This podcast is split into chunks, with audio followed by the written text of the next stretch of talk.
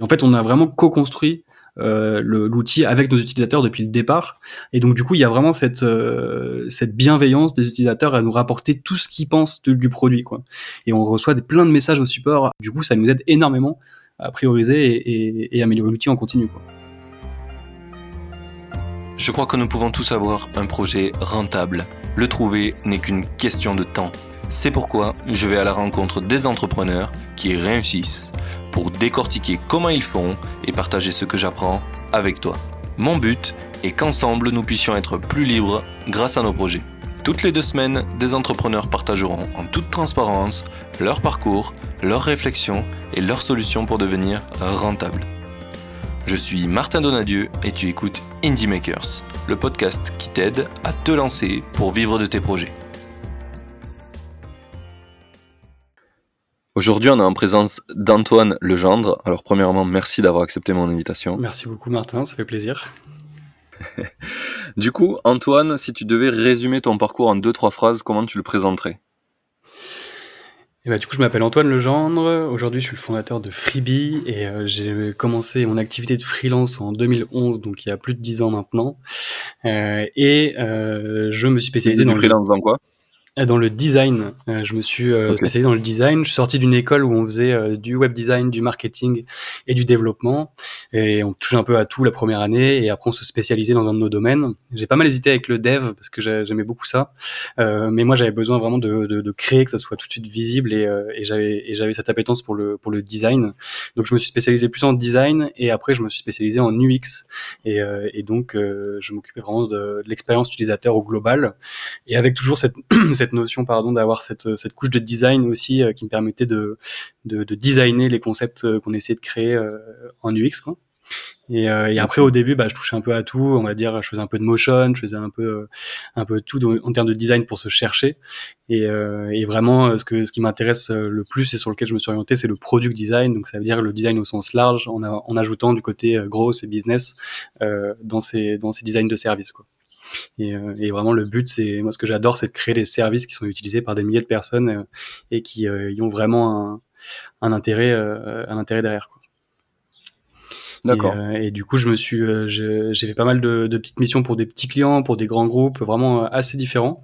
et la dernière grosse mission que j'ai faite, c'était chez PSA, donc chez Peugeot. Et là, j'étais au studio de recherche et développement sur la partie IHM, donc toutes les interfaces dans les voitures autonomes. Et on s'occupait de créer des applications pour les gens qui vont arrêter de conduire dans quelques années, pour vraiment avoir une expérience au global de sa mobilité. Et, et donc, c'était hyper intéressant. Et mais c'est vrai que c'était, j'étais en régie, j'étais en 4-5e du lundi au jeudi. Et, euh, et j'avoue que, que du coup, ça me correspondait pas tellement euh, d'être dans un, énorme univers comme ça, parce que j'avais l'impression d'être euh, totalement comme si j'étais salarié de l'entreprise, j'étais plus un, un, prestataire en régie. Et, et c'est ce que je n'avais pas forcément réalisé jusqu'à présent. Et, et c'est vrai que c'était pas la meilleure des configurations par rapport à ma personnalité. Quoi. Et, euh, et c'est vraiment de là que qu'est sorti du coup, euh, du coup le besoin de, de ma startup d'aujourd'hui qui s'appelle Freebie parce que euh, parce que j'avais vraiment besoin d'un outil qui permettait de gérer toute mon activité administrative puisque j'avais plus qu'un jour le vendredi pour gérer mon admin et mes clients. Et, et c'est vraiment à ce moment-là que je me suis dit qu'il y avait vraiment un besoin sur cette, cette ce créneau-là. Et, et moi j'avais vraiment envie de passer le moins de temps possible pour me concentrer sur mon job. Et, et donc j'avais pas envie de, de, de tout gérer à la main alors que je n'avais pas le temps de le faire. Euh, et, j'avais vraiment besoin d'un outil comme Freebie pour gérer mon activité euh, à ce moment-là. D'accord. Du coup, tu avais d'autres clients en parallèle de PSA, mais plus petits, quoi. Exactement. Bah en fait, euh, j'avais une dizaine de clients simultanés, donc du petit au grand client, et, euh, et ça s'enchaînait. Ils me rappelaient, euh, je le bossais avec eux sur sur plein de projets. Euh, mais du coup, c'était vraiment là, comme j'étais du lundi au jeudi en régie, bah je pouvais pas répondre au téléphone, je pouvais pas euh, prendre mes rendez-vous clients comme habituellement, donc ça repoussait tout sur le vendredi. J'ai vu mon vendredi qui s'est élargi de fou, et, et du coup, c'est ça que je me dis que c'était plus possible, et j'ai commencé à réduire mes clients au fur et à mesure. Euh, parce que euh, parce que après je suis parti sur le développement de Freebie. D'accord, tu es parti direct de, de, du système en régie au développement de Freebie? Bah en même temps en fait, c'est assez drôle parce que je, je, je, suis tout de suite allé voir un, un, un développeur et, euh, et, en fait le soir, le week-end et le vendredi, je bossais sur sur Freebie pendant pendant à peu près un an avant de, de, de, de sortir du de la régie pour me concentrer sur Freebie à temps plein. T'as fait combien de temps en régie du coup? J'ai fait deux ans. J'ai fait deux ans, deux ans, deux ans chez, chez PSA, ouais. Ok. Et donc, au bout de la première année, quoi, tu as commencé à te lancer sur Freebie en parallèle? Exactement. Ok. C'est vraiment ça. Euh, et c'était, le but, c'était vraiment de, En fait, je suis allé voir un développeur pour, pour, pour bosser avec moi, sauf que moi, j'étais pas à temps plein sur le produit. Et, euh, et donc, c'était hyper compliqué puisque je, je, bossais dessus que le soir, le week-end euh, et le vendredi. Mais, euh, mais j'avais vraiment ce besoin, en fait, de, de, de, de monter un projet à côté. Et, euh, et en fait, c'était aussi la sécurité chez Peugeot puisque j'avais un salaire, entre guillemets, qui tombait tous les mois. et donc, ce qui m'a permis, en fait, de pouvoir prendre le temps de développer vraiment Freebie et de faire tous les, les étapes qu'on a besoin de faire aujourd'hui pour monter une startup. D'accord. Tu as commencé en t'associant avec un développeur ou tu le payais du coup? Ah, Au début, je le payais. Au début, euh, en fait, je suis allé le voir et euh, je lui ai demandé de s'associer avec moi. Et, euh, et lui, il n'était pas dans cette configuration-là puisqu'il était, il avait besoin de, de, de missions et il n'avait pas d'apport financier qu'il pouvait mettre dans la structure. Et mais il m'a dit par contre, le projet a l'air fou, donc moi, je suis chaud pour bosser dessus en, en freelance, quoi. Et, et comme j'avais ce salaire de ma mission en, en, en régie qui tombait tous les mois, je pouvais payer son salaire en même temps, quoi. D'accord. Ça, c'est stylé. C'est un peu la force de, de, la régie, mis à part le fait que ça soit vraiment euh, pas la, euh, la, vie rêvée pour plein de gens. Ça te permet d'avoir euh, d'avoir un peu de cash pour le réinvestir et faire autrement, quoi. C'est ça, une petite sécurité pour, pour, pour, au moins lancer le produit, parce que malheureusement, ça dure pas un mois le développement d'un SaaS comme ça, quoi. Et t'as mis combien de temps pour, pour sortir, on va dire, le, le produit de l'eau pour qu'il soit testable? On a mis un an pour qu'il soit testable et on a mis un an et demi pour le lancer. Donc en fait, on a vraiment euh, fait euh, pendant six mois euh, une énorme phase de recherche où on a pris un psychologue ergonome. Où on a fait passer deux types de tests utilisateurs. Donc le premier c'était plus bah, la découverte du produit comme s'ils avaient jamais testé, ils venaient juste d'arriver. Et le deuxième c'était ceux qui avaient testé pendant à peu près un mois. Et, et, donc on avait fait deux types de tests assez différents et on avait presque pratiquement 350 bêta testeurs qui nous faisaient des retours. Et on en a rencontré une centaine au final en physique et en visio et, euh, et, en fait, on a fait des tests pendant vraiment, euh, vraiment quatre mois, qu'on a fait deux mois de, de tests utilisateurs et, et, quatre mois de refonte. Et, euh, et d'ailleurs, heureusement qu'on a fait ça parce que sinon, on se serait totalement planté parce qu'on a pivoté pendant ces tests, avant la mise en ligne, et ce qui nous a permis d'avoir le, le, produit qu'il est aujourd'hui. D'accord. C'était quoi le, le, postulat de base et, le postulat maintenant? Tu peux un peu expliquer ce que c'est le produit et comment il était? Ouais, carrément. Alors, euh, la base, c'était que moi, je voulais vraiment que ça soit un produit qui soit totalement intelligent, automatisé. Et, euh, en fait, c'était l'époque de, des chatbots. Et, euh, j'étais assez fan du, concept au tout début. Et, euh, pour moi, j'étais persuadé qu'il fallait un chatbot sur Freebie. Et en fait, Freebie était un chatbot conversationnel.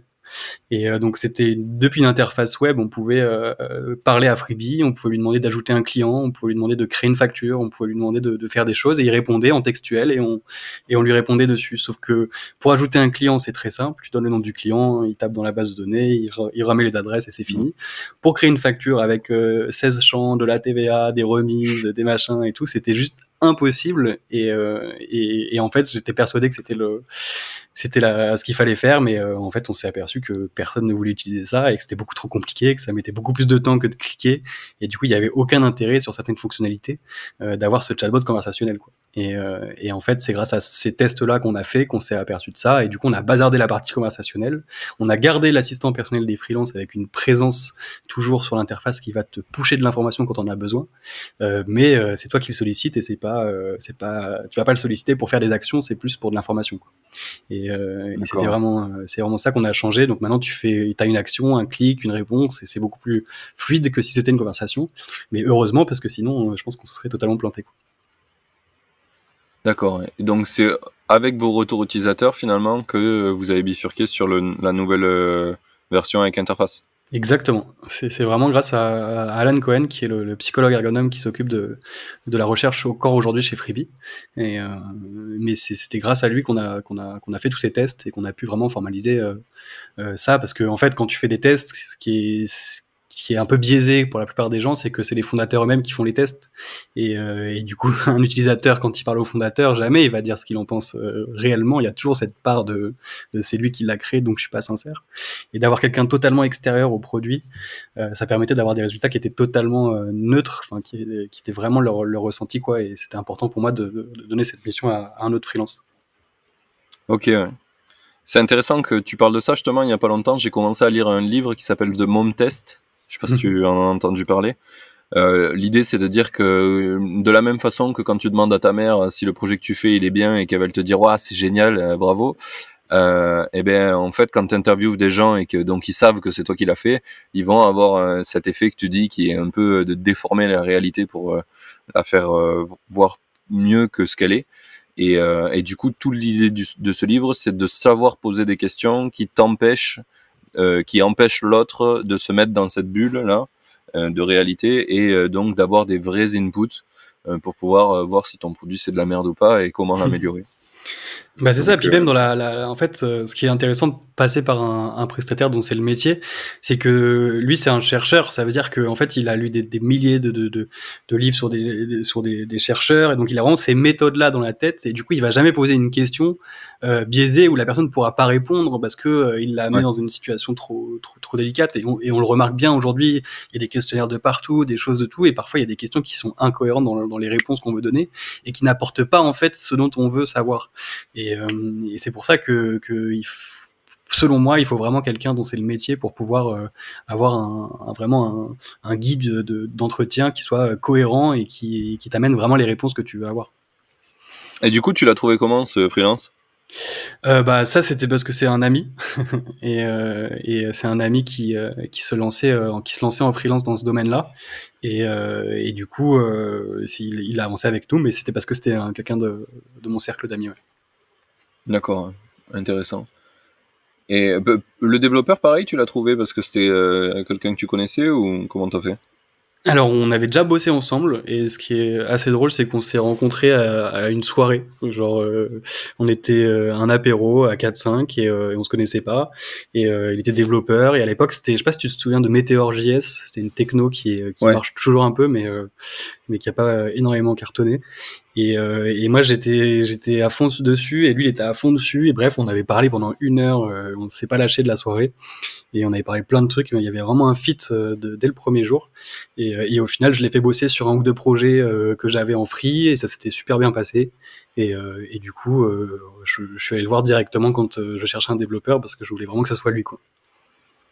Ok oui je, pense que c'est une dynamique qui revient souvent, mais on fait euh, naturellement plus facilement confiance à des gens qu'on a déjà rencontrés, même si ça va peut-être pas, in fine, être les meilleures euh, personnes euh, avec qui tu aurais pu bosser, mais c'est vraiment un réflexe qu'on a de venir chercher. En tout cas, je sais que quand j'ai essayé de construire des équipes de développeurs, c'est toujours ce que j'ai fait. Je suis jamais passé par un prestataire externe ou un site.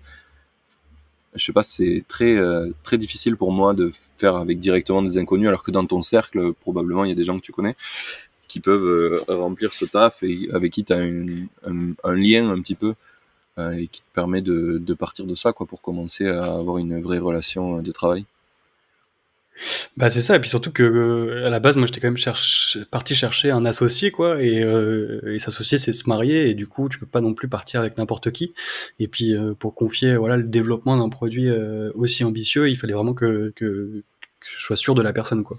Et, euh, et non, j'étais pas sûr à 100% parce qu'on avait bossé que, que, sur quelques projets, mais tous les échanges qu'on avait eus et le, le, fit humain aussi qui, qui, était hyper important pour moi, il était, il était présent et, et, euh, et aujourd'hui c'est un super bon pari puisqu'il est associé avec moi sur la structure et il est toujours CTO de la, de la boîte et, euh, mm. et c'est aussi son bébé euh, Freebie donc, euh, euh, Est-ce que c'est le premier projet euh, Freebie que tu lances ou tu as déjà lancé d'autres projets avant? Tu avais un peu d'expérience pour lancer des projets ou pas du tout? Des projets tech? Ouais, tech ou entrepreneuriat, on va dire plutôt. Bah écoute, en 2014, j'ai lancé un collectif artistique euh, qui s'appelle Underco. Et euh, en fait, on, on, sort des albums, on, c'est un collectif pluriartistique où on a des artistes graphiques et des musiciens. Et, et du coup, on fait pas mal de musique électronique. Et, et moi, je m'occupais de toute la direction artistique, donc toute la partie logo et toute la partie vraiment DA. Et, et je fais pas mal de mapping aussi pour des pour des soirées, pour des visuels. Et, et du coup, c'était un projet qui était top puisque c'était une association. Le but c'était vraiment de de mettre des, de faire des événements, de sortir des albums et de sortir des projets euh, graphiques. Donc euh, c'est un projet qui, qui, qui, est toujours présent, mais c'est vrai qu'il est beaucoup moins euh, beaucoup moins actif. actif. on va dire, parce que c'est vrai que c'était un projet qu'on a monté il y a 5 ans, 6 ans maintenant, et que, que voilà, c'est pas un projet dans lequel on vit, mais plus un projet pour le pour le plaisir. Et, et forcément, il y a des priorités parfois, quoi. oui, normal, normal. Surtout quand tu fais de l'entrepreneuriat, en général, ça prend beaucoup d'espace. Tout à fait. ok. Et après, un projet technique, euh, c'est le seul et Projet Tech, ouais, c'était le premier, euh, premier projet que j'ai sorti euh, Freebie. Après, j'ai bossé sur plein de trucs en free, mais, mais le mien, ouais, c'était le projet, premier projet tech. Et du coup, pour sortir ton premier projet et te sentir confiant pour le lancer, avais, qu'est-ce que tu as eu, as mis, on va dire, dans ton, dans ton entourage, tu sais, c'est un, peu le qu'est-ce qui a permis de construire ta vision entrepreneuriale? Si tu as un petit peu des, tips, des, choses un petit peu comme ça, peut-être une chaîne YouTube, des éléments. Euh, euh moi, c'était vraiment le, fait que j'avais envie de monter une boîte depuis longtemps. et, euh, et, depuis petit, j'ai ce côté où bah, tu j'ai jamais été salarié, j'ai tout de suite été en free. J'avais vraiment besoin d'avoir ce côté indépendant et dans ma vie. Après, ça vient peut-être de mon père parce qu'il était indépendant dans le bâtiment et qu'il avait ses bureaux dans ma maison, que, j'ai toujours baigné en fait dans ce, dans ce secteur d'indépendant. Mais, mais c'était vraiment le, j'avais, j'avais depuis longtemps envie de monter un, un projet et au final j'ai vu Freebie, j'ai vu qu'il y avait rien qui s'adressait euh, pour les freelances comme je voulais le faire. Euh, c'était le bon moment, c'était en 2016, donc il y avait vraiment euh, pas du tout de produits comme ça. Et le freelancing, c'était vraiment très pas du tout aussi répondu qu'aujourd'hui. Et, je me suis dit que voilà que c'était le bon moment et que qu'il fallait que je lance ça. Mais mais c'est vrai que j'ai avancé au fur et à mesure et je suis un peu j'ai un peu foncé, on va dire.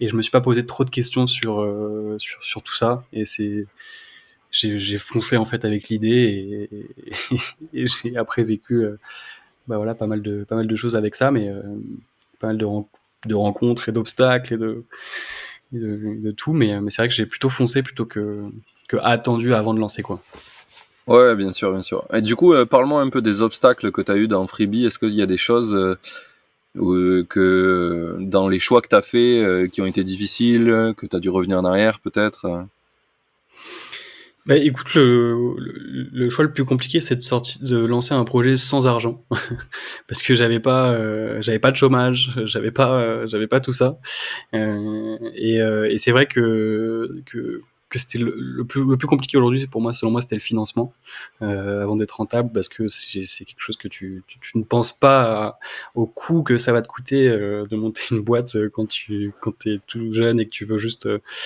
sortir un produit que tu penses que ça va durer 6 mois mais ça en prend 12 et, donc c'est vrai que voilà c'était plus et plus le financement, le, le vraiment le, les obstacles, et après le fait d'être solopreneur, euh, c'est très mal vu aujourd'hui pour euh, euh, pour les institutions, pour les banques, pour les investisseurs, pour plein de choses.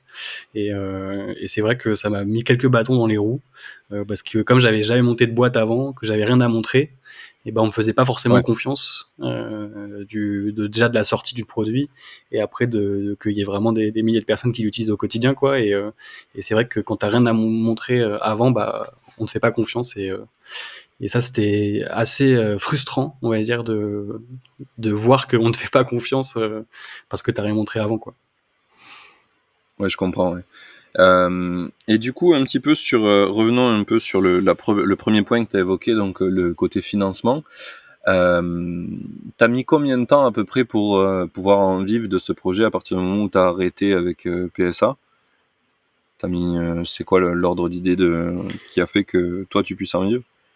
J'ai mis plus d'un an, plus d'un an, euh, plus d'un an et demi, euh, parce que en fait j'ai fait le choix de, de, tout réinvestir dans Freebie et de, et de déplacer le temps où je me paierais pour, euh, pour que payer des indépendants à bosser avec moi et, et créer encore plus de valeur que, que tout seul. Et si tu veux, je préférais vraiment avoir un produit le, au top du top plutôt que d'avoir de m'assurer de pouvoir mettre de la sauce sur mes pâtes.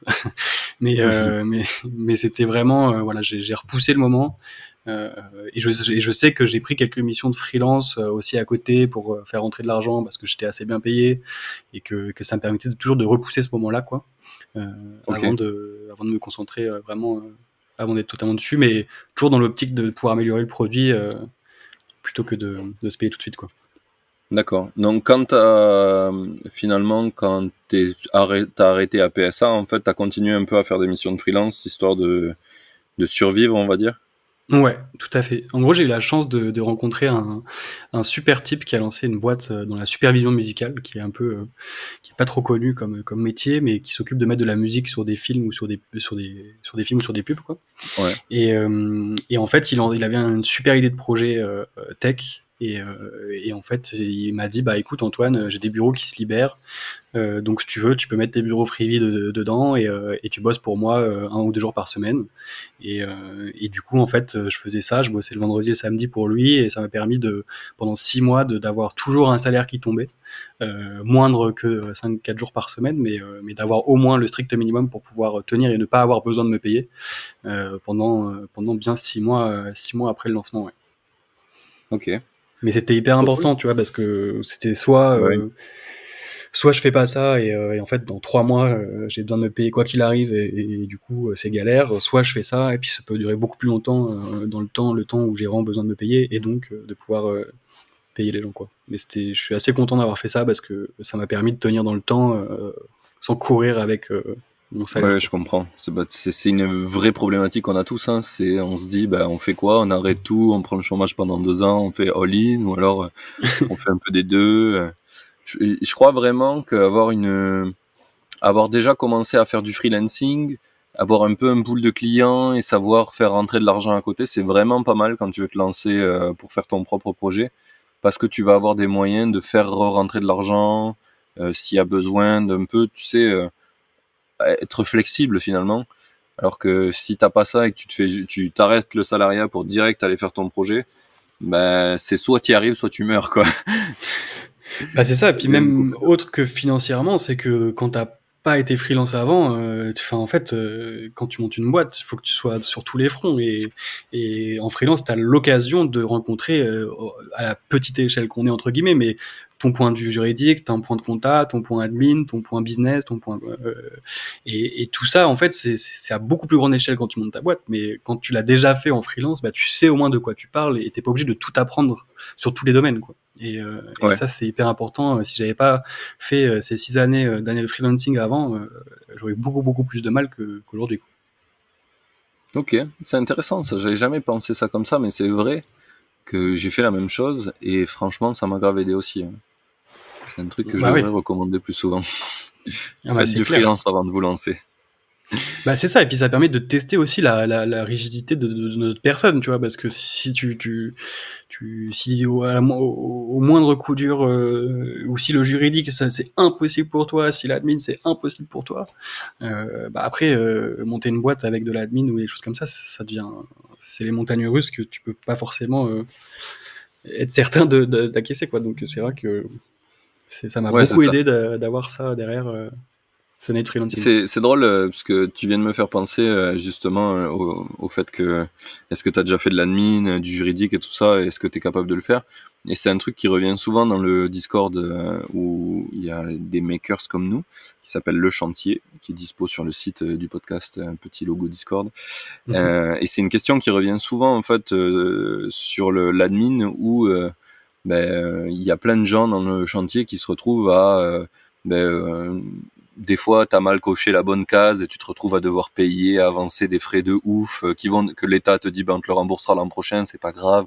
Sauf que genre, t'as pas 15 000 euros d'un coup parce qu'il y a une erreur d'une case cochée, quoi. C'est clair. Et, et, c'est vrai que moi, je vois ça maintenant que je suis entrepreneur et je sais que ça arrive, je sais que tu as des trucs improbables comme ça et ça c'est pas grave c'est faut on va trouver des solutions tu vois mais et pour les gens qui n'ont jamais été entrepreneurs ou qui n'ont pas fait de freelance bah tu t'en tu tu te rends pas compte à quel point c'est stressant pour eux Et, c'est vrai que c'est un truc où si t'es pas préparé, tu, ça va être dur. Ça va être très très dur. c'est clair. Bah, c'est les montagnes russes quand tu montes une boîte. Et il faut être préparé à ça au minimum avant. Mais, spécialement en France en plus, parce que du coup, moi, j'ai eu une boîte en France et maintenant j'ai une boîte en Estonie où c'est mille fois plus simple. Ah ouais. C'est vraiment euh, genre le. c'est, tu vois, il y a plein de gens qui me disent t'es là-bas parce que c'est un paradis fiscal. Rien à voir, c'est en Europe, pas de paradis fiscal les gars en Europe. Mais par contre, un paradis administratif, ça oui, ça euh, une, une, heure d'admin par an à peu près, ah, une deux heures. Effectivement. C'est tellement fou. Et je vois maintenant, tu vois, j'ai été obligé de recréer une boîte en France et effectivement, rien que faire les, petites tâches du début, déjà, ça a été un. Il y a rien qu'à marcher, comme d'hab. mais, surtout qu'on te dit, euh, on te dit, faut monter une boîte, ok, il faut des statuts. D'accord. Et, donc tu te dis ok. Et donc je fais comment? Et bah tu vas avoir un avocat et boum, ça te coûte euh, X euros pour aller faire déjà tes premières démarches pour créer cette boîte. Quoi. C'est quand même complètement fou. Bah après maintenant il y a un peu des trucs sympas genre Shine. Euh, il y en a d'autres, euh, mais je citerai que Shine puisque c'est avec ça que j'ai recréé ma boîte en France.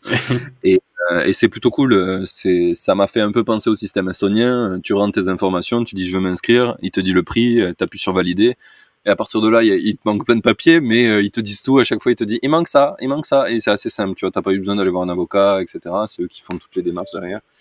Donc ça, c'est ce qui n'existait pas il y a 4 ou 5 ans, et qui était vraiment euh, bien chiant à faire maintenant est devenu euh, bien plus simple. Mais il y, a, y, a, quand même des trucs tous les jours à gérer qui sont horribles, vous inquiétez pas. Bah ouais. c'est clair. Ok. Euh, du coup, on a un peu parlé euh, de, tout ce qui était sur ton projet. Euh, je pense que tu, tu pourrais un peu définir plus précisément c'est quoi le, le cœur de métier de Freebie. En fait, qu'est-ce qui fait que ça a énormément de valeur pour les gens qui l'utilisent? Ouais du coup, Freebie, c'est vraiment un, outil de gestion intelligent à destination des freelances. Et notre particularité déjà, c'est qu'on s'adresse qu'aux freelances. Et, euh, et c'est pas aux freelances d'aller euh, s'approprier un outil pour PME ou grand groupe, mais c'est vraiment, euh, on a pensé le produit pour freelance. Et ensuite, on a vraiment automatisé et rendu intelligent cette gestion, c'est-à-dire qu'on a connecté toutes les datas qui étaient connectables ensemble, mais qui n'étaient pas auparavant. Et, et si tu veux, avant, bah, quand j'étais en free, bah, je faisais mes factures sur InDesign, j'avais mon, mon time tracking sur Excel, euh, j'avais mes paiements que je notais à la main sur Excel, donc je les prenais de mon compte en banque et je les mettais à la main. Et en fait, ça me saoulait d'avoir toutes ces data et toutes ces actions à faire pour avoir au final un mois de retard sur ton sur ton sur ta compta parce que tu le fais jamais au, jour le jour. Et, euh, et en fait, les outils que j'ai testés euh, à l'époque, c'était des outils qui étaient des Excel dans un SaaS avec une couche de design mais tu, tu mettais autant de temps en fait de rentrer tes données dans l'outil que sur ton Excel. C'était juste plus joli, mais il n'y avait pas d'intelligence et pas d'automatisation, à part euh, des graphiques qui étaient déjà pré préfaits. Quoi. Mais euh, mais il n'y avait pas euh, ça, et je me suis dit, ok, comment on fait pour que l'utilisateur il ait rien à faire et que tout arrive chez lui quoi. Euh, et, donc là, j'ai commencé à, chercher des solutions euh, pour vraiment automatiser tout le cycle de vie d'une mission. Donc du moment où tu ajoutes ton client, donc quand tu le rencontres, au moment où tu vas déclarer ce que tu as gagné avec ce client. Quoi. Et, et, je me suis dit comment on fait pour faire un parcours de A à Z? Et, et du coup, donc c'était pas ça avant, mais aujourd'hui, Freebie, tu vas pouvoir ajouter ton client dans l'interface, on a connecté les données de l'INSEE dans Freebie, donc ça veut dire que tu donnes juste le nom du client et ça récupère toutes les oh, informations légales de ton client sans que tu aies besoin d'aller euh, déjà un lui demander pour passer euh, pour pas pro et deux d'aller tout copier sur sur Google, ça te fait gagner un temps fou. Ensuite, tu vas pouvoir générer un devis. Euh, sur ce devis, tu es sûr d'avoir les bonnes mentions en fonction de ton statut, en fonction du statut du client. Donc tu peux pas supprimer des mentions obligatoires par exemple. tu vas pouvoir l'envoyer directement en ligne ton client il va pouvoir valider euh, les prestations qu'il souhaite ou celles qu'il souhaite pas. Tu reçois une notification comme quoi tu peux commencer à travailler. Là, on te propose un outil de time tracking pour traquer le nombre d'heures que tu passes sur tes projets et savoir si tu es vraiment rentable ou pas sur tes missions. Ensuite, tu vas pouvoir transformer ces missions directement en facture. Tu vas pouvoir ajouter un bouton de paiement Stripe, par exemple, euh, sur ta facture pour te faire payer en ligne. Et sinon, tu te fais payer par virement comme habituellement. Et la grosse intelligence qu'on a sur Freebie, c'est qu'on est connecté avec ton compte en banque. Et donc, on récupère chaque mouvement bancaire positif et chaque mouvement bancaire négatif. Et on l'associe au bon client euh, directement. Et donc là, on a créé un petit algo qui va choper le bon client, qui va choper le document, qui va associer les trois ensemble, donc la transaction avec le client et le document, et qui va l'ajouter directement dans ton livre des recettes, qui est le seul document comptable en micro-entrepreneur que tu dois avoir. Et à la fin du mois ou du trimestre, on dit hello, est-ce que tu veux déclarer? Et tu cliques sur un bouton et ça se connecte à ta place sur l'URSAF et ça déclare ton chiffre d'affaires sans que tu aies besoin de rien de faire. Et donc vraiment, tu as tout ce cycle-là du début à la fin de ta mission qui est automatisé sur Freebie. Ah oui, ça, ça rigole pas. J'étais pas prêt. Pas prêt. Tu, sais, tu, sais, que genre euh, du coup j'ai fait euh, j'étais freelance il y a quelques années et euh, j'ai galéré comme un ouf avec avec tout ce cycle en fait finalement où j'ai mal compté le temps, j'ai mal facturé, j'ai pas mis les mentions obligatoires, enfin toutes les conneries que t'as dit là qui, qui sont faites automatiquement finalement, je les ai toutes faites. J'aurais aimé avoir ton produit euh, il y a 5 ans. Ben, on, le dit souvent, on dit souvent ça, mais et en fait, pour revenir aussi à ta question de, de, pourquoi c'est différent, c'est que en fait, on est tous des freelances qui ont créé l'outil pour des freelances, et donc du coup, on utilise notre outil au quotidien, et on a tous un compte freebie, et donc on l'utilise tous les jours, tu vois. Et euh, donc moi, évidemment, beaucoup moins maintenant, mais tous les gens qui bossent avec moi sur, sur, sur Freebie ont un compte Freebie. Et que ça soit au business, au design, euh, au juridique ou autre, tout le monde apporte euh, sa pierre à l'édifice. Et tout le monde va dire bah ça j'ai pas compris, ça je comprends pas, pour mon métier il faudrait ça. Et du coup ça amène aussi ce, ce, cette création collective depuis le début avec les gens qui bossent sur le produit. Et, euh, je pense que, que, que, ça change tout. Et la deuxième chose c'est qu'on a vraiment repensé l'expérience utilisateur vraiment d'une page blanche et on, on, a enlevé tous les points de friction, on a enlevé tous les clics inutiles et on a essayé vraiment de faciliter euh, depuis une interface moderne avec euh, un design épuré et, et qui, qui, parle vraiment aux freelances. Typiquement, on les tutoie depuis la homepage de Freebie et euh, il n'y a pas de vouvoiement, il y a pas de, enfin, on a vraiment essayé de repenser le SaaS au global et surtout le SaaS de gestion qui est souvent codé par des développeurs comptables et pas par des designers empathiques. Quoi. ouais. Mais clairement, la, vision des logiciels comptables, c'est très euh, genre un comptable qui s'est dit tiens, je vais faire un logiciel. Il a demandé à des développeurs. Du coup, c'est c'est fonctionnel, oui, mais par contre, euh, il n'y a pas il a pas d'émotion, emotional design, design. c'est très loin. c'est hyper loin et, et c'est pour ça qu'aujourd'hui les gens ils viennent chez nous. C'est qu'aujourd'hui on a des, des, des, utilisateurs qui ont 18 ans, on a des, des gens qui ont 60 ans et on n'a pas de FAQ sur Freebie, si tu veux il n'y a pas d'explication. De, c'est, tout est le plus intuitif possible pour que, pour que n'importe qui puisse l'utiliser euh, sans, sans, se poser de questions. C'est rigolo euh, que tu parles de ça. C'est un truc que je me suis battu euh, dans la première boîte où j'ai bossé à U2U. Moi, à chaque fois, ils voulaient faire des putains de. pas des écrans d'onboarding, mais tu sais, ça souligne un endroit et ça dit alors ça, ça sert à ça, ça, ça sert à ça. Je déteste ça quand il y a de ça dans un logiciel. Je me dis mais pourquoi? Ton logiciel il est bien fait normalement. on doit pas. L'iPhone il n'y a pas de tuto. Hein. Il n'y a jamais eu de tuto et ça marche. De temps en temps il y a un truc qui te dit il y a une nouvelle feature ou quoi. Logique, mais euh, genre un truc qui te montre pointer une clic. Ah horrible. C'est horrible. Donc euh, oh, ouais, non, je suis euh, convaincu par ce que tu dis. Le, faire un bon design, il n'y a pas besoin de FAQ, il n'y a pas besoin de onboarding, il n'y a pas besoin de présentation de tour, product tour, ouais, c'est ça. Bah, par contre, ça, je suis pas d'accord euh, parce que euh, par le product tour, euh, bah, après c'est assez différent. Mais aujourd'hui, j'en fais toujours et c'est moi qui l'ai fait. Et j'onboard des gens tous les 15 jours en webinar. mais en fait, ça correspond pas mal avec ce qu'on veut faire avec Freebie. Ouais.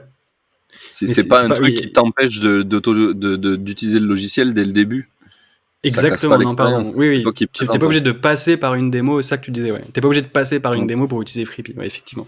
Mais euh, là, je suis d'accord avec ça. Mais c'est vrai que ce, ce webinar, c'est un truc que j'ai mis en place et que je le fais toujours, et c'est du live, c'est pas automatisé, euh, parce qu'en fait, j'ai vraiment envie de rencontrer les gens qui viennent sur Freebie et que et qu'on puisse échanger dès le départ et qu'ils comprennent en fait toutes les valeurs qu'on met dans Freebie et que euh, ils remarquent qu'on n'est pas un énième SaaS de facturation comme comme on peut trouver comme on peut trouver, mais qu'il y a vraiment un, autre chose derrière, quoi. Euh, et, du coup, c'est pour moi, c'est important d'avoir les questions qu'ils posent. Euh, en fait, ça m'a énormément servi aussi ces webinaires de savoir comment améliorer l'outil. Parce que si les gens ont des questions, c'est qu'il y a des choses qui sont pas claires. Et, euh, donc du coup, toutes ces questions, je les ai analysées. Et, du coup, maintenant, on en a presque pratiquement plus ces questions qu'on avait au début, puisqu'on a tout mis en place dans, dans Freebie pour qu'il n'ait plus ces questions ou qu'il y ait des indications qui leur expliquent comment comment c'est fait dès le départ pour que pour éviter tout ça. Donc c'était vraiment un point important pour nous de faire ces démos en live.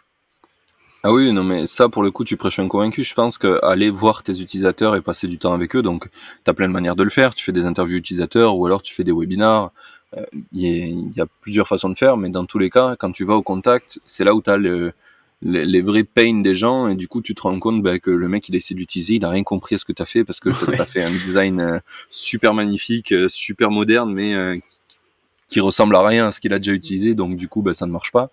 Et, et, et, tu prends le feedback et puis tu dis ok bah, on revient en arrière on fait on fait plus simple plus plus conventionnel on va dire mais avec bien sûr ta petite touche mais il y a plein d'évolutions à faire comme ça et c'est que comme ça en, en ayant le contact des gens que tu t'en rends compte quoi.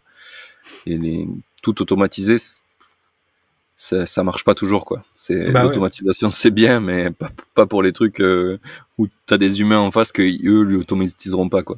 Bah ouais, et puis tu perds l'authenticité de, de, de, ce que c'est vraiment euh, derrière le produit, donc, euh, donc, il faut vraiment faire attention à, à ça quoi. Ok. Euh, bah, du coup, on va un petit peu passer à ma partie 2 euh, des questions, donc euh, ce qui est un peu le futur de Freebie. donc j'aimerais en premier lieu savoir c'est quoi l'objectif avec, avec Freebie, où c'est que tu veux l'amener, c'est quoi la vision? Bah écoute, déjà, euh, pour l'instant, on est que pour les micro-entrepreneurs et, euh, et c'était une volonté pour moi de d'ouvrir par statut et pas de faire justement comme tous les SaaS et d'ouvrir à tout le monde d'un coup. Euh, parce que si tu veux, la micro-entreprise, on a automatisé aujourd'hui 95 à 98% des règles admin de la micro-entreprise euh, dans, dans Freebie et ce qu'on voulait, c'est vraiment développer par statut pour être le plus qualitatif possible. Et donc, on a mis du temps avant de développer les autres versions, euh, mais là, déjà, l'année prochaine, on va sortir une version pour tous les types de structures individuelles, donc pour pouvoir vraiment avoir tous les freelances, donc tous les statuts confondus, euh, qui peuvent utiliser Freebie. Et ça, c'est vraiment une volonté, parce qu'aujourd'hui, on perd des freelances quand on veut les, quand ils passent euh, en société, par exemple. Et donc, du coup, il y a le gap de, ils commencent avec Freebie, ça fait trois ans, ils sont trop contents. Et en fait, ils doivent partir parce qu'on peut pas les accompagner. Et, euh, et ils nous envoient des messages, les gars, quand est-ce que vous sortez la version? Parce que là, je vais devoir partir de Freebie et je suis dégoûté, tu vois. et, et, donc, c'est trop marrant, tu vois, parce qu'ils veulent vraiment garder Freebie pour, pour leur, pour leur, pour leur société. Et nous, euh, bah, on peut pas les accompagner pour l'instant, donc c'est vraiment euh, un gros pain, euh, un gros pain pour nous parce qu'on on en voit partir qui sont qui partent par dépit quoi. Et donc c'est encore encore pire. Donc déjà ça va être d'intégrer tous les types de structures dans, dans Freebie et, et, ensuite on va se concentrer aussi sur les clients des, des freelances pour les intégrer dans Freebie et qui ait des fonctionnalités beaucoup plus beaucoup plus fluides entre les clients et les freelances et, et, devenir vraiment la plateforme de référence quand tu veux bosser en freelance. Quoi. D'accord. Et oui, c'est vrai, là, tu fais que les, les statuts micro-entreprises, du coup, il y a plein de... C'est aussi un truc qui revient souvent sur le Discord, c'est euh, comment je fais pour pas dépasser le plafond. Euh, parce que personne ne veut aller au statut au-dessus, qui est d'un coup euh, bien plus complexe à gérer. Tout à fait. Alors que tu es toujours tout seul. ouais. enfin, c'est un peu... je comprends pas d'ailleurs pourquoi on a ces plafonds-là, parce que c'est comme si... Enfin, les, les statuts d'au-dessus, en général, ils sont faits pour des entreprises, des mecs qui veulent créer une boîte avec plusieurs employés, etc. Mais si tu veux rester tout seul, ça devient euh, pas inadapté, quoi, ces statuts, alors que tu pourrais avoir une règle qui dit bon mais tu vas payer plus d'impôts euh, mais tu gardes le même statut quoi. Euh, bah, c'est un... après il y a quand même des, des solutions mais euh, par exemple quand tu es en entreprise individuelle euh, bah c'est ça relativement proche de l'auto-entreprise avec quelques petites euh, complexités en plus. mais c'est vrai que quand tu passes en société ça devient direct un peu plus compliqué à gérer. mais après c'est aussi plus flexible, tu peux faire de la sous-traitance, il y a pas mal de choses que tu peux faire aussi que tu peux pas faire en micro-entreprise. et du coup mais par contre il y a vraiment ce gap de parce que aujourd'hui, la, micro-entreprise, c'est 72, 600 euros de, chiffre d'affaires maximum, euh, hors taxe bien sûr. Mais, euh, mais donc du coup, il y a vraiment ce gap de bah, si t'es pas à 130, 120 euh, si tu veux pas faire 130, 120, entre les deux, t'es un peu le, t'es un peu entre guillemets coincé ou, ou c'est pas avantageux de faire 80 000 euros en société, tu vois, parce que tu as plein de charges, etc. Tu vois. Et, euh, et donc, faut vraiment être certain de, de, de, de, faire son CA euh, dessus pour pouvoir passer en société. Et par contre, je voulais préciser un truc parce qu'il y a pas mal de gens qui ne sont pas au courant de ça. Euh, en micro-entreprise, donc auto-entreprise, tu dois dépasser deux fois consécutives le CA le plafond de CA pour devoir changer de structure. Donc ça veut dire que tu peux très bien faire 60 un an, euh, 90 euh, la deuxième année, re-60 celle d'après, et du coup jongler parce que t'as pas passé deux fois consécutives les plafonds de 72 500 euros, 600 euros. Et donc, euh, donc ça c'est un truc qui est assez ignoré. on a pas mal de questions comme ça, et, et donc on a plein de gens qui, qui jonglent, qui voilà, qui s'arrêtent à, à, 70, qui, qui dépassent un peu, puis qui reviennent à 70 pour garder en fait ce statut qui est aussi simplifié que la micro-entreprise. Oui, c'est ça tu joues un 2-3 soleil avec l'État, quoi. Ah, je plus de mission. Mais c'est ça. Mais, mais cette loi, elle date d'il n'y a pas trop longtemps, il me semble. C'est ouais, 3-4 ans, euh, quelque chose comme ça. C'est, bah, en fait, c'est tout récent. Ouais. C'est tout récent. Et, euh, et, et, en fait, il y a eu pas mal de choses aussi par rapport à l'autre entreprise. C'est qu'il y a encore euh, deux ans, c'était en 2018 qu'ils ont doublé les plafonds, mais avant, on pouvait gagner que 35 000 euros de chiffre d'affaires. Et, mm. et donc, c'était relativement, relativement serré. Et maintenant, bah, ils ont augmenté, ils ont doublé les plafonds. On peut pas facturer de la TVA, on peut récupérer sur nos achats, donc on paye tous nos achats hors taxes. Donc, il y a quand même des évolutions, euh, des évolutions par rapport à ça qui sont intéressantes. Et puis aujourd'hui, bah voilà, 70 000 euros, faut, faut les rentrer tout seul quand même.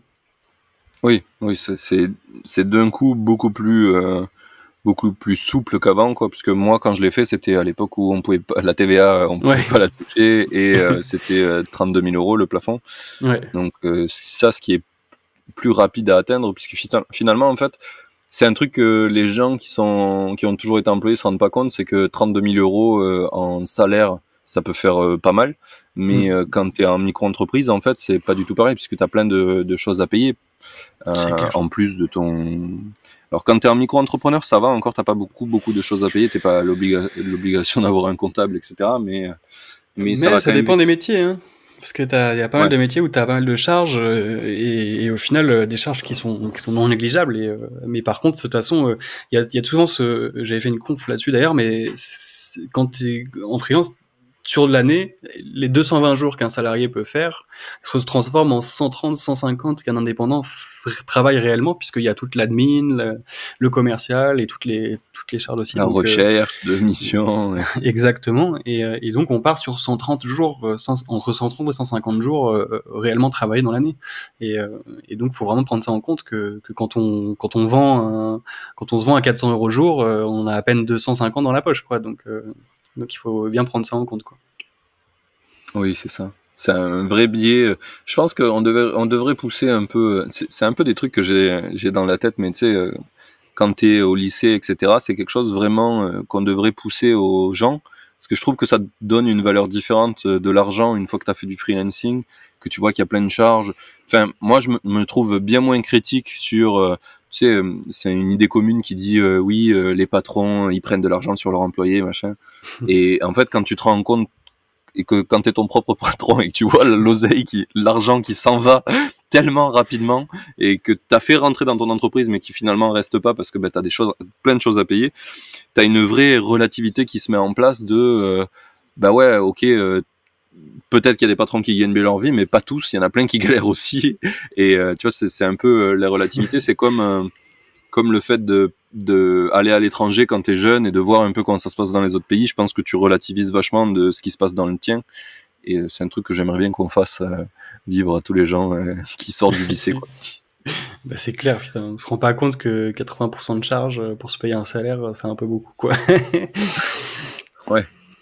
Bah, tu te rends vraiment compte de à quel point notre système il est il est protecteur puisque c'est dans le but de protéger tout le monde qu'on fait ça.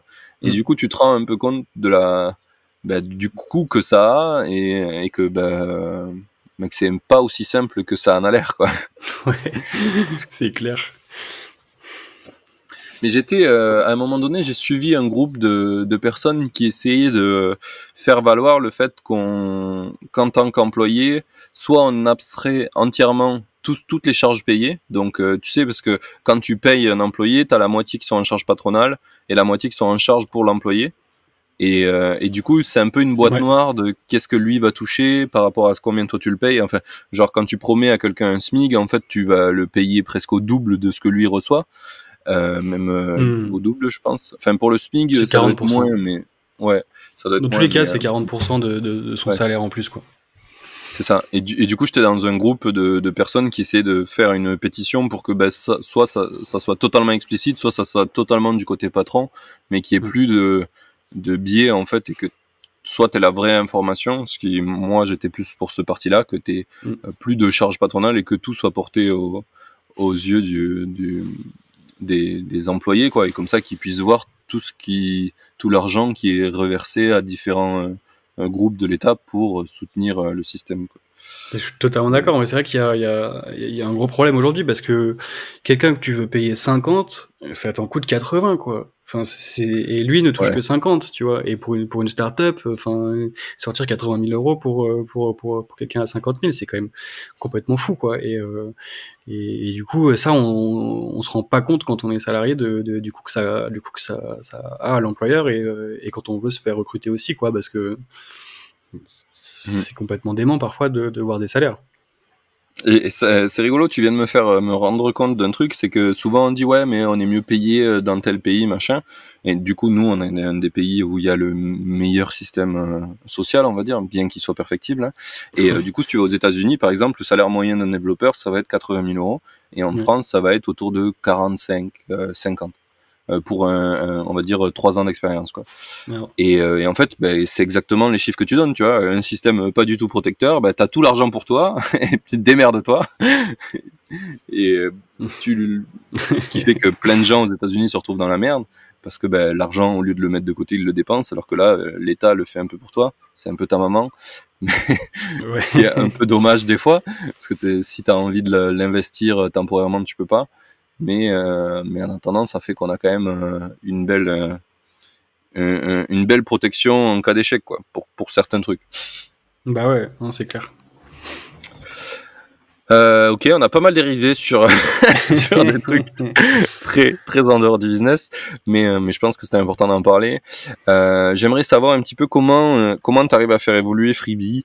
Par exemple, demain tu as une super idée, génial euh, pour une nouvelle feature. Euh, comment tu, testes ça avec ton audience actuelle pour être sûr que tu vas, euh, tu vas pas te planter? C'est quoi un petit peu ton, ton process? Yes. Euh, bah écoute, ce qui est cool avec Freebie, c'est qu'on est une petite équipe et du coup, on a tout développé en interne et qu'on dépend pas d'une agence, qu'on dépend pas de, de, choses comme ça pour pouvoir améliorer le, concept. Et, et, je pense une des forces aussi, c'est que je sois designer et que du coup j'ai passé des millions d'heures sur le design et que et que du coup dès qu'il y a un détail qui va pas on peut le changer rapidement et on peut vraiment beaucoup tester et améliorer en continu. Et ça je pense que c'est vraiment une force que d'autres boîtes non pas parce qu'ils dépendent de, de, prestataires externes ou, ou d'agences. Et, euh, et c'est vrai qu'aujourd'hui, le process, ça va être, euh, bah, déjà, on regarde le besoin. Si on, on a, euh, sur Freebie, on a une roadmap collaborative où les gens, ils peuvent voter pour les fonctionnalités qu'ils veulent en premier ou pas. Et du coup, ça remonte les fonctionnalités en haut ou ça descend les fonctionnalités en bas, celles qui veulent moins. Et donc, ça nous permet aussi de, de savoir ce qu'on veut développer en premier, mais ça, c'est plus pour les grosses features. Et, ensuite, on va vraiment toujours partir en, conception, on va designer, on va développer, même si c'est pas en ligne, mais on va le développer.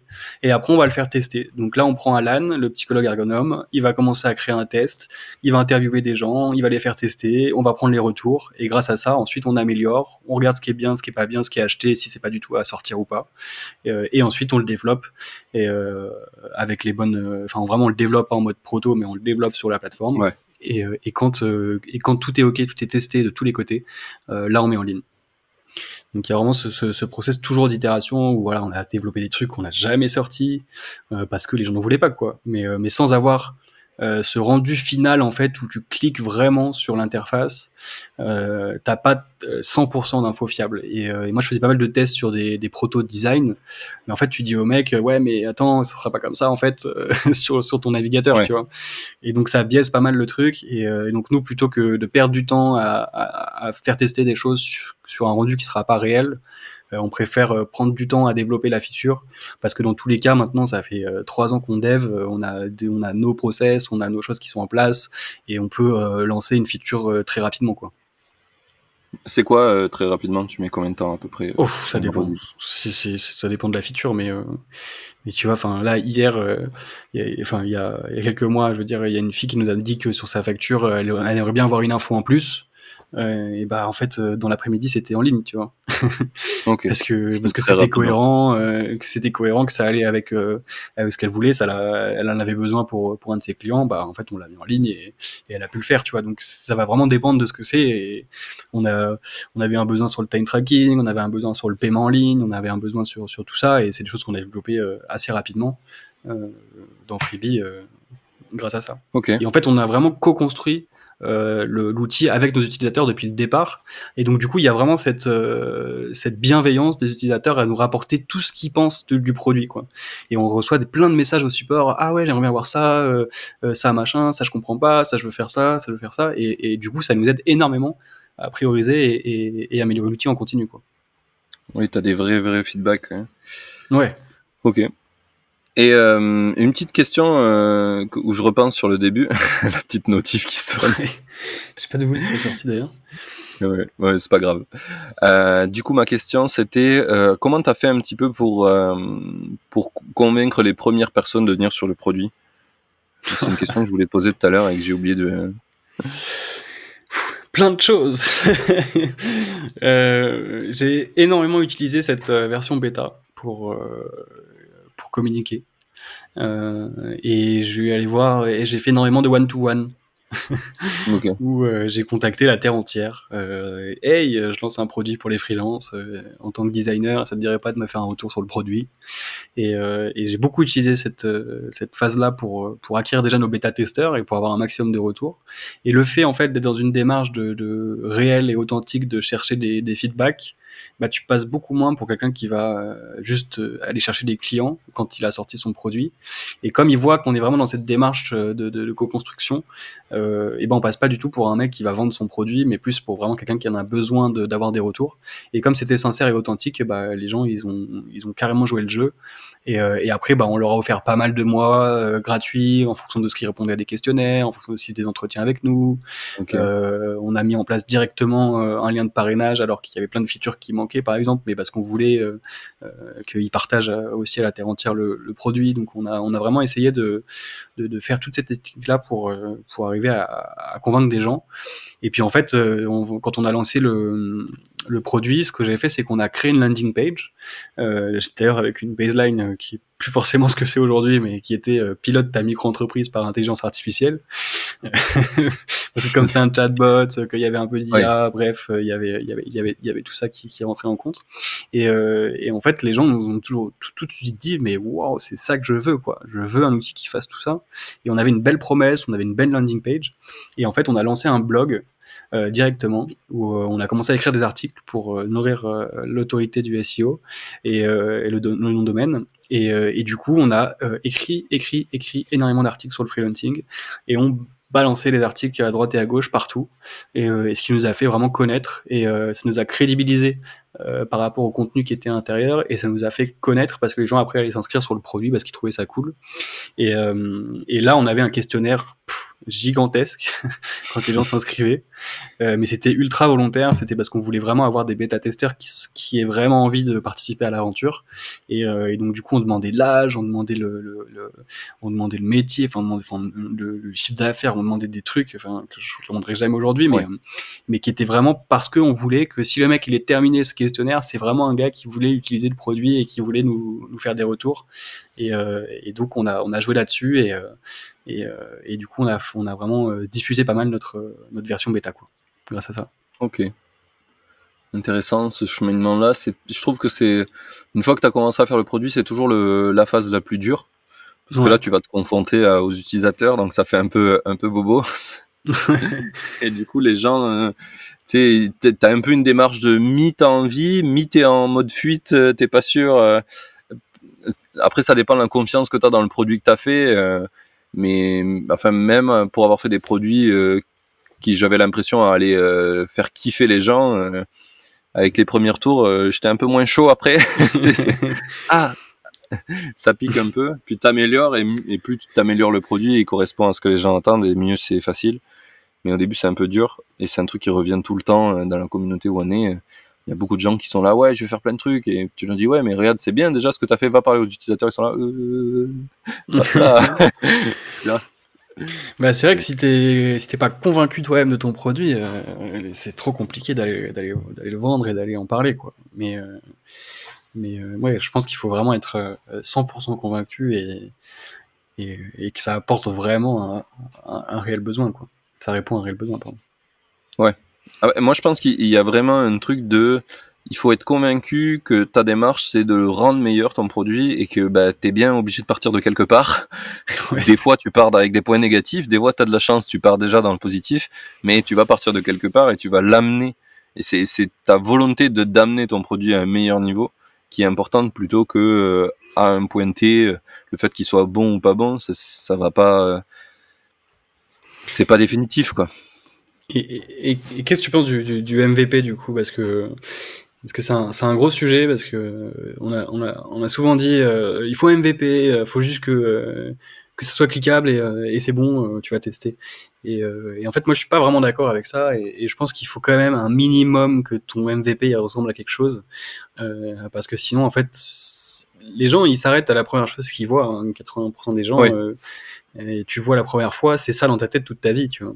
Et, euh, et donc du coup, quand tu arrives avec un produit, mais tu dis non, c'est pas grave, c'est un MVP, et que tu négliges des choses, euh, je trouve ça complètement dément de, de, de, de bah, tu perds tout le monde, quoi. Et, et, nous, on a vraiment lancé ce MVP, mais mais avec quand même toute cette recherche, avec tout ça, avant de le, de, le faire tester, parce qu'on on voulait que les gens aient, cette belle image de, de Freebie dès le départ. Alors je dis pas du tout que c'est ce qu'on a aujourd'hui, parce qu'évidemment, euh, on a parcouru pas mal de chemins euh, en termes d'expérience et de, SaaS, mais, mais en tout cas, on avait quand même un produit qui était utilisable euh, dès notre MVP et, et, qui était joli. Quoi. Je comprends, je comprends. Mais, alors déjà, je trouve qu'il y a un peu une, il y a un peu un problème sur les définitions qu'on a en France sur c'est quoi un MVP, c'est quoi un POC.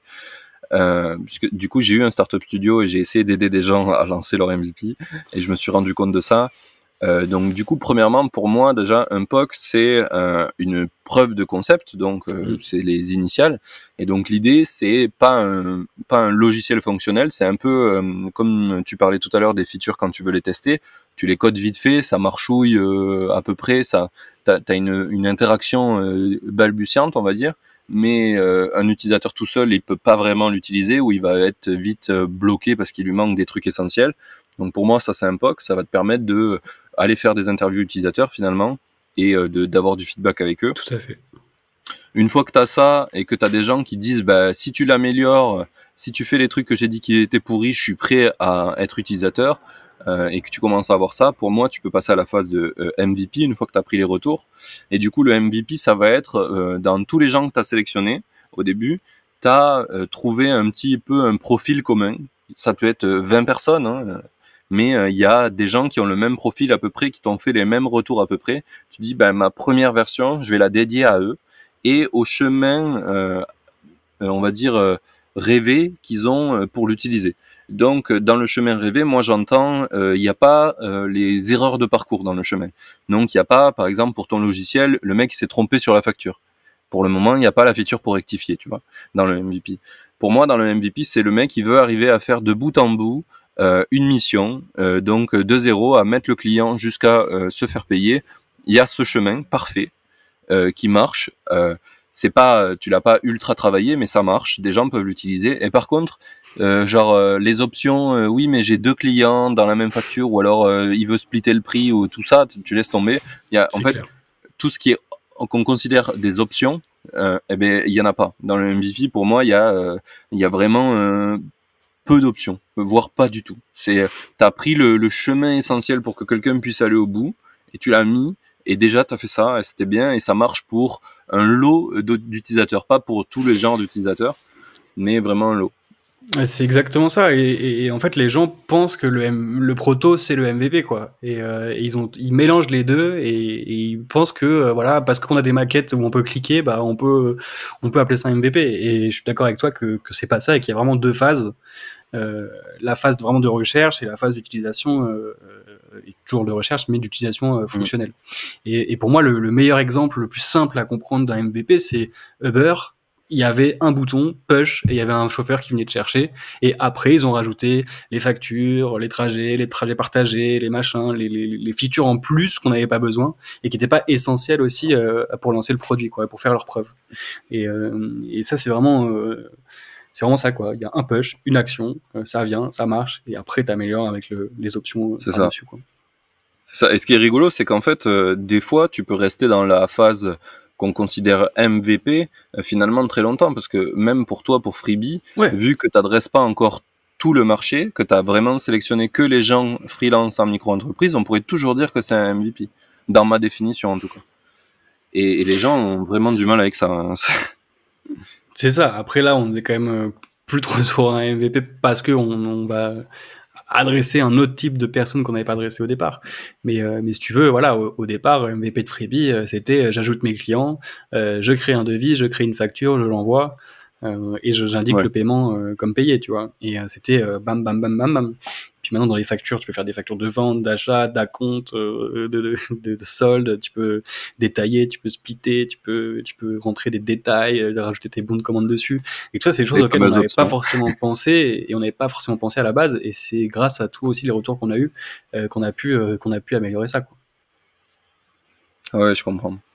Mais du coup, c'est moi personnellement, tu vois, le, le, du coup, la question que tu as posée qui m'a fait vraiment réagir, euh, c'est finalement la chose qui m'a fait arrêter mon Startup Studios parce que je tombais que sur des gens qui étaient là, ok, ben, je veux faire un MVP. Je dis, ah, mais t'as pas fait de recherche utilisateur, t'as pas un POC, t'as rien. Pourquoi tu viens me voir? Je dis, ça va te coûter des sous un MVP quand même. Tu cherches à avoir un vrai produit fonctionnel. Si on, mm. on peut pas partir sur 1000 ou 2000 euros, c'est ou ou alors tu fais du no code, mais euh, mais du coup c'est un POC. Enfin, Peut-être que tu peux arriver à faire un produit en no-code, mais en tout cas, euh, enfin, je suis pas la bonne personne. Et ça, c'est systématiquement, c'était ça. J'avais, je, faisais que leur dire, mais en fait, non, tu peux. non, je vais pas t'aider. Je vais pas t'aider. Dans tous les cas, si je te dis qu'il faut mettre 10 000 euros, tu vas faire ah, c'est trop cher. Oui, mais pour un MVP, un vrai MVP, 10 000 euros, c'est pas énorme. Mais par contre, si t'as jamais rien fait et que tu sais pas si t'as des clients, 10 000 euros, c'est hardcore. Donc euh, oui, c'est sûr. C'est clair. Bah ouais, c'est clair. Même la recherche, ça coûte tellement cher que, que de toute façon, il y, a, y, a, pas mal de, de, de, d'articles à ce sujet, mais c'est quand tu investis dans l'UX, euh, tu es certain euh, de euh, d'aller beaucoup plus loin que celui qui investit pas, donc pas aussi rapidement. Euh, mais en tout cas, ça, ça, ça, met des, des, bases sur le projet. Et j'aime bien faire cette analogie avec, euh, avec euh, du béton armé, si tu veux, parce que soit tu, tu, fais les fondations avec du béton armé, tu mets du temps à, être sûr que ça tombera jamais, ou soit tu, tu, montes ta maison en carton et, et au premier coup de vent, elle part, tu vois. Et, et c'est vraiment ça, au final, toute la partie recherche, c'est que tu fais les fondations, tu fais les bases, et, et grâce à tout ce que tu as fait qui n'est pas visible directement, parce que ça aura un impact plus tard, mais au moins toutes ces bases-là, elles sont solides et elles bougeront plus quoi. Et, euh, et ça, mmh. c'est hyper important de ne pas négliger euh, toute cette recherche et, et d'être constamment, euh, constamment en train de rechercher des, des, des, choses sur ces utilisateurs, quoi, parce que c'est c'est ce que nous, ça nous a coûté un bras, ça nous a coûté énormément cher, mais c'est ce qui fait qu'on est qu'on qu'on est rentable aujourd'hui. Donc c'est clair que que, que, que, je suis très content d'avoir fait toutes ces phases-là euh, par ces phases-là plutôt que de, de négliger ça. Quoi. Mais je pense qu'on est un peu face à un biais d'entrepreneur qui est que euh, tu sais, on, a beaucoup la vision de je vais faire un truc, je vais le lancer, je vais être riche euh, et puis je serai euh, à Bali devant ma piscine, tout va bien. Et, et du, du, coup, en fait, on, on, on essaie, en tout cas, on, on, se leurre en se disant il faut vite lancer un produit, le mettre sur le marché, faire payer des gens et comme ça, tout ira bien. Et, et du coup, au lieu de vouloir faire quelque chose qui va aider les gens, on veut faire quelque chose pour euh, avoir de l'argent, tu vois. Donc c'est, on met nos intérêts en avant et du coup, si tu mets tes intérêts en avant, ben, faire un produit que les utilisateurs comprennent facilement, ça n'a aucun intérêt pour toi. En fait, enfin, si tu penses rien qu'à toi, ça n'a aucun intérêt. Si tu penses d'abord aux, gens à qui tu veux vendre quelque chose et tu penses euh, qu'est-ce que tu peux améliorer dans leur vie et en échange de ça, ben, je vais leur prendre de l'argent qui va améliorer la mienne euh, bah, du coup, tu fais, les, tu fais cette recherche utilisateur, tu fais euh, le marketing pour en parler, tu fais toutes ces étapes en avant, et puis euh, tu fais le produit in fine ensuite. Mais, mais du coup, tu fais les étapes dans l'ordre. quoi. Alors que quand tu as le mauvais état d'esprit, je pense que tu le fais à l'envers à cause de ça.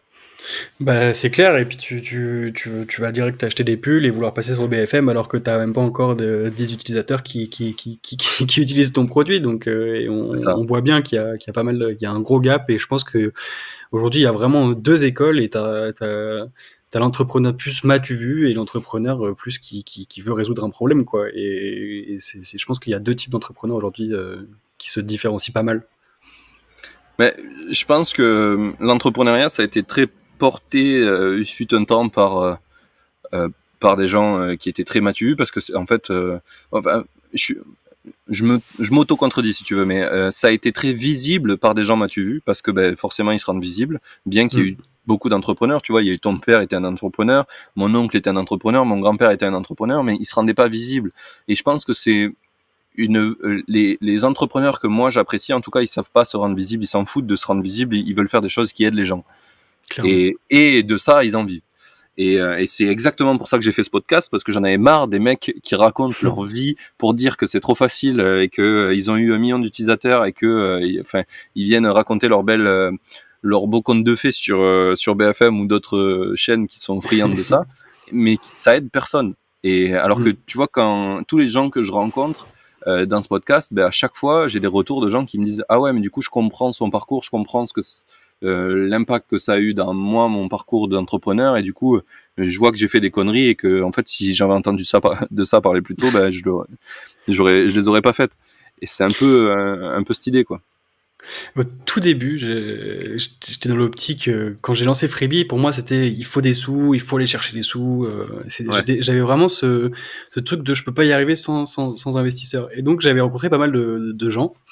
Et, euh, et, je me suis fait quand même traiter de designer éthique par une start-upeuse euh, parce que elle me trouvait pas ambitieux par rapport à là où je voulais emmener Freebie, parce que je lui racontais tout ce qu'on vient de se dire, tu vois. Et, et, et c'est marrant le, le, le, gap de, de, de de, vision de, de, ce que c'est, tu vois, parce que c'est, ça m'avait rendu un peu fou cette histoire. Mais ouais, bah, je comprends, je comprends. On a été un peu trop bercé par euh, l'entrepreneurship américain euh, qui raconte de belles histoires, alors que en vrai, euh, et, je pense que la plupart de, de nous, on n'a pas été en Amérique. Et du coup, on n'a pas vu, on n'a pas rencontré d'entrepreneurs. En tout cas, on n'y a pas été euh, en dehors que des vacances, quoi. Du coup, t'as pas rencontré euh, tout le lot d'entrepreneurs qui sont comme nous, qui essayent de faire des choses pour aider les gens et qui sont pas là à raconter leur vie euh, sur des chaînes de télé ou quoi. Et il y en a plein, en fait. Mais c'est pas représentatif de tout le monde. Et, c'est trop dommage. C'est trop dommage parce qu'en vrai, il y a, y a plein de belles choses à raconter à propos de cela. Ouais. Et puis souvent quand tu creuses un peu, tu t'aperçois que papa maman, bah il a mis un petit million avant de commencer le projet et que et que et que bizarrement, bah c'est plus simple comme ça quoi. ouais, bah, il y, a, y, a, y a un vrai biais de, de déformation euh, à, à, ce propos, c'est que bah, c'est plus facile de passer sur BFM euh, quand tu connais quelqu'un qui connaît quelqu'un qui y travaille. Euh, c'est plus facile de lever de l'argent quand tu connais quelqu'un qui connaît quelqu'un qui est blindé et etc. Donc du coup, ben t'as une t'as as des certaines populations qui ont euh, des plus gros financements que d'autres et c'est c'est un peu tout naze tu vois. Mais bon c'est en train de changer j'ai l'impression parce qu'on a une vision euh, une vision qui, qui change. Puis puis il y a eu trop d'échecs de mecs euh, qui ont eu des sous et qui étaient pas du tout légitimes. Ils étaient légitimes par leur leur contexte mais pas par leur capacité à entreprendre. Et, et du coup bah, ça ça a foiré. Et je pense que ça va être de moins en moins le cas quoi. Ça ça va de moins en moins passer. Bah oui bah, notamment du fait que déjà aujourd'hui c'est plus du tout euh, le même coût euh, pour monter une startup et que on vient de parler du MVP, mais aujourd'hui on peut se débrouiller euh, pour lancer et tester un concept sans mettre des milliers, des milliers, des milliers d'euros pour tester, et ce qui n'était pas le cas il y a dix ans. Et il y a dix ans c'était impossible. Et bah, clairement là avec le no code tu peux tu peux plus que tester avec zéro euro. Clairement, bah si, si tu si si tu investis des sous pour faire un test, c'est que vraiment tu tu sais pas chercher sur Google. C'est ça. ou alors ou alors tu es dans un truc vraiment particulier mais voilà, il y a plein de secteurs où ça marche pas, mais mais euh, mais il y a plein, il y a beaucoup beaucoup de startups aujourd'hui euh, où tu peux carrément tout faker en MVP euh, pour avoir les premiers utilisateurs et, et, et sans débourser beaucoup d'euros quoi.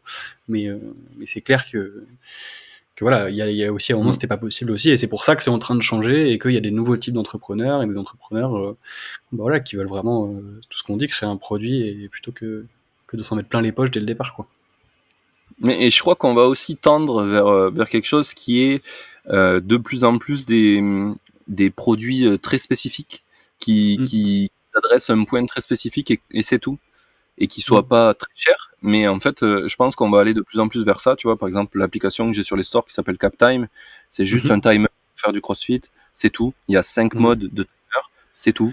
Et, et mm. genre, tu ne peux rien changer de plus. Et j'ajouterai jamais des millions de trucs. Tu vois, là, je, je rajoute une qui a été beaucoup demandée, mais c'est juste un timer de CrossFit. C'est pas un timer des autres genres de sport, etc. Et euh, en fait, les gens sont contents. Tu vois, ils payent 3 euh, euros et ils, sont très contents. Et j'en ai plein qui partout dans le monde. Ça leur va très bien. Et, et, et je, je, me dis vraiment que je vais tendre vers ça personnellement, de faire plein de petits produits qui adressent des petites problématiques terriblement bien. Et, euh, et c'est top. En fait, je pense que je pense qu'on peut vivre de ça. Et je pense que, enfin, moi en tant qu'utilisateur, avoir un produit qui fait exactement ce que je voulais, c'est très bien. T'as pas besoin d'avoir un truc qui a décidé d'être Facebook en même temps, mais Instagram, mais Snapchat. Comme ils font actuellement d'ailleurs les gros là, ça devient de plus en plus des bousins ignobles. Et euh, enfin, je sais les retours qu'il y a eu sur les derniers trucs de les dernières mises à jour d'Instagram euh, et de, de, Twitter, à chaque fois les gens les gens rigolent quoi. Donc euh, je pense que ça va être de moins en moins vrai de faire des business qui ressemblent à ça. Bah ouais. Mm. Et je viens de tomber d'ailleurs sur un article aujourd'hui là d'une boîte française qui a un genre de réseau social s'appelle Yubo, Yubo. Et euh, c'est un réseau social où tu peux faire que des, euh, des chatrooms, tu sais, euh, genre tu peux rencontrer des gens et tu parles avec des gens en direct comme ça. Il n'y a pas de bouton like, pas de follow, rien. Tu peux juste meet des gens et après juste être ami avec eux. Et, et ils ont vraiment pas pris le parti pris de plus faire ce truc-là global, tu vois, ils ont vraiment une petite niche qu'ils adressent, enfin une petite niche. Ils ont 40 millions d'utilisateurs. Finalement, des fois, tu te rends pas compte que ta niche, elle est plus grande que prévu. Mais, euh, ils ont vraiment euh, décidé d'adresser que des gens qui ont pas envie de liker euh, des choses, qui ont juste envie de rencontrer des autres gens et passer un bon moment avec eux. Quoi. Bah ouais. Et voilà. du coup, on a pas mal dérivé encore. Euh, on va passer sur mes questions finales, je pense, parce qu'on a pas fait, on a fait pas mal le tour. Je suis en train de brûler au soleil. je te jure, je suis.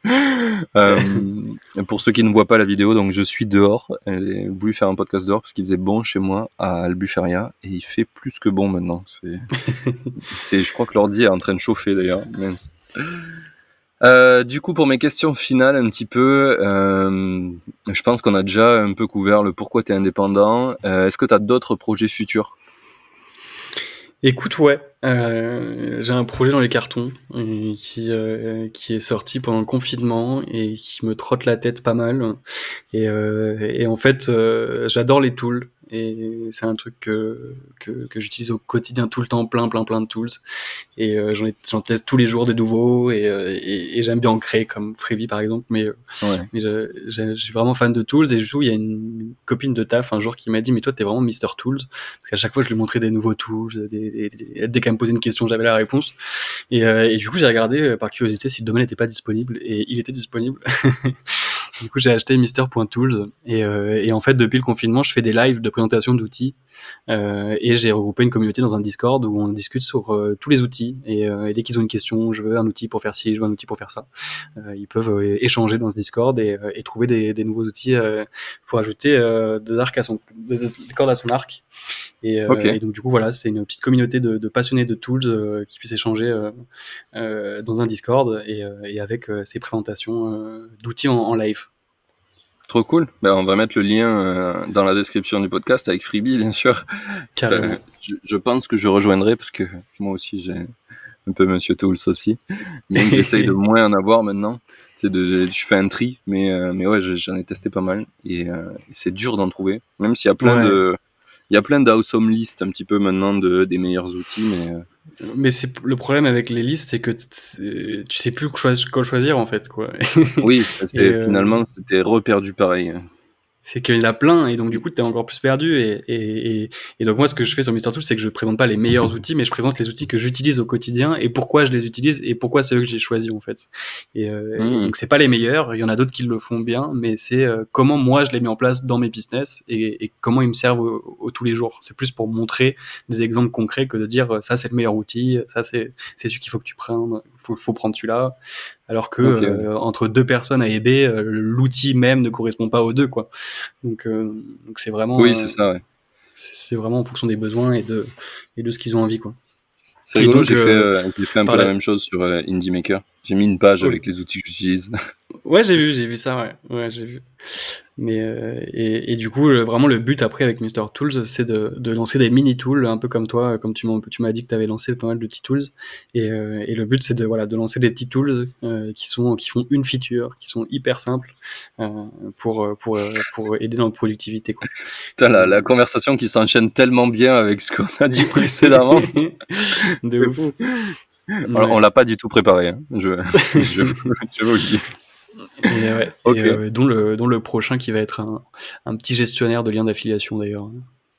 Voilà. Ah cool, cool. Eh ben, je serai euh, utilisateur parce que comme tu as vu, j'ai mis des produits avec des affiliations et j'ai bien galéré. j'ai vu ça. Et là, ce sera un peu le, le link tree de l'affiliation qu'on est en train de sortir, qui va sortir bientôt. ok, trop cool.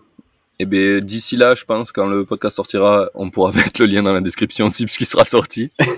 Carrément.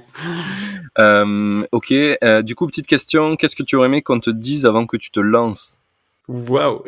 Plein de choses, mais plein de choses, mais, euh, mais déjà de, ouais, de, de, bien montrer que que faut pas négliger la finance et que et que financièrement il faut être sûr de soi et de pouvoir de pouvoir être enfin de s'auto-financer euh, au moins sa, sa, propre personne. Parce qu'en fait on se il y a un énorme décalage entre euh, ce que tu penses et ce qui va vraiment être réel.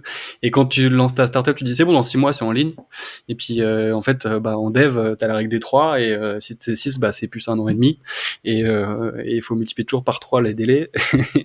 et, et, du coup, bah, il y, a, y, a, toujours ce truc où est-ce que tu seras capable dans un an, deux ans, de pas encore te payer sur ton produit quoi? Et, et c'est vrai qu'on se pose pas assez cette question parce que le, le, la plupart des échecs de startup, c'est justement ça. C'est bah en fait je peux plus me payer, je dois manger, euh, je peux plus payer les gens qui bossent avec moi, bah en fait j'arrête et euh, l'un an, un an de développement part en fumée quoi. Et il y en a plein de startups, on voit même pas le voir le jour euh, à cause de ça quoi.